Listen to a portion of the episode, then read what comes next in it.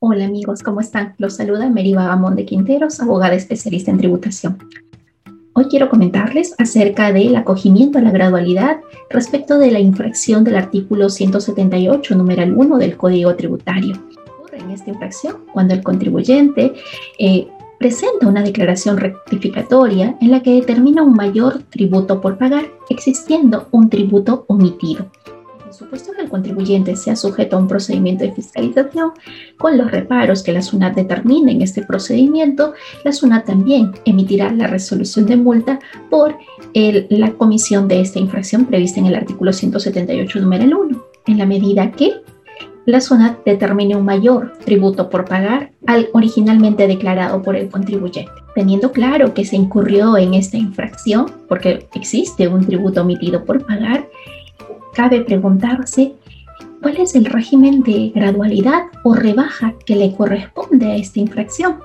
Al respecto, hay que tener en cuenta que para que el contribuyente pueda acogerse a esta rebaja del 95% de la sanción, el contribuyente debe realizar el pago del tributo emitido y debe realizar asimismo el pago de la multa antes de que surta efectos alguna notificación de la orden de pago por el tributo omitido o de la resolución de multa que contiene esta infracción. ¿Realizarse varios pagos después de haber presentado la rectificatoria? Sí, pero estos pagos deben comprender siempre el interés moratorio. Si es que se hubiese omitido el pago del interés moratorio y solo se canceló el pago de la multa, el contribuyente ya no estará acogido al régimen de gradualidad con el 95% de la rebaja. Si es que el pago, incluidos los intereses, se realiza el día que surtió efectos la, la notificación de la orden de pago o la resolución de multa, entonces le corresponderá al contribuyente el 70% de rebaja. Si es que el pago se realiza con posterioridad ¿no? O, pues, o simplemente a la fecha de notificación de la resolución de multa eh, no se canceló la totalidad de la deuda,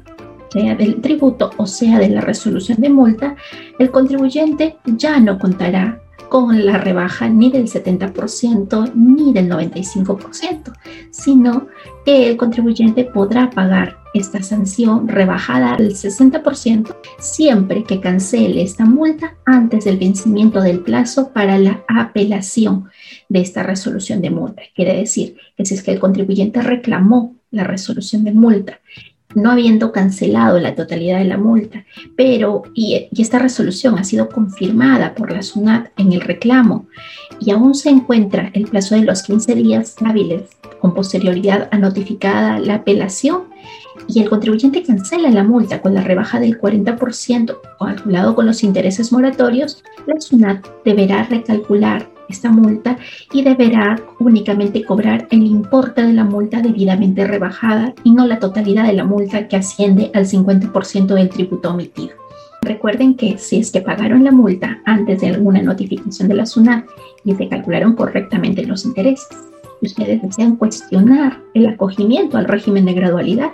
podrán presentar el formulario 194 dentro de los 20 días hábiles de notificada la resolución de multa si es que ustedes no pagaron la totalidad de la, de la multa o los intereses respectivos, entonces lo recomendable es que directamente formulen el recurso de reclamación contra la resolución de multa cuestionando únicamente el acogimiento al régimen de gradualidad. Deseo que esta información les sea de utilidad.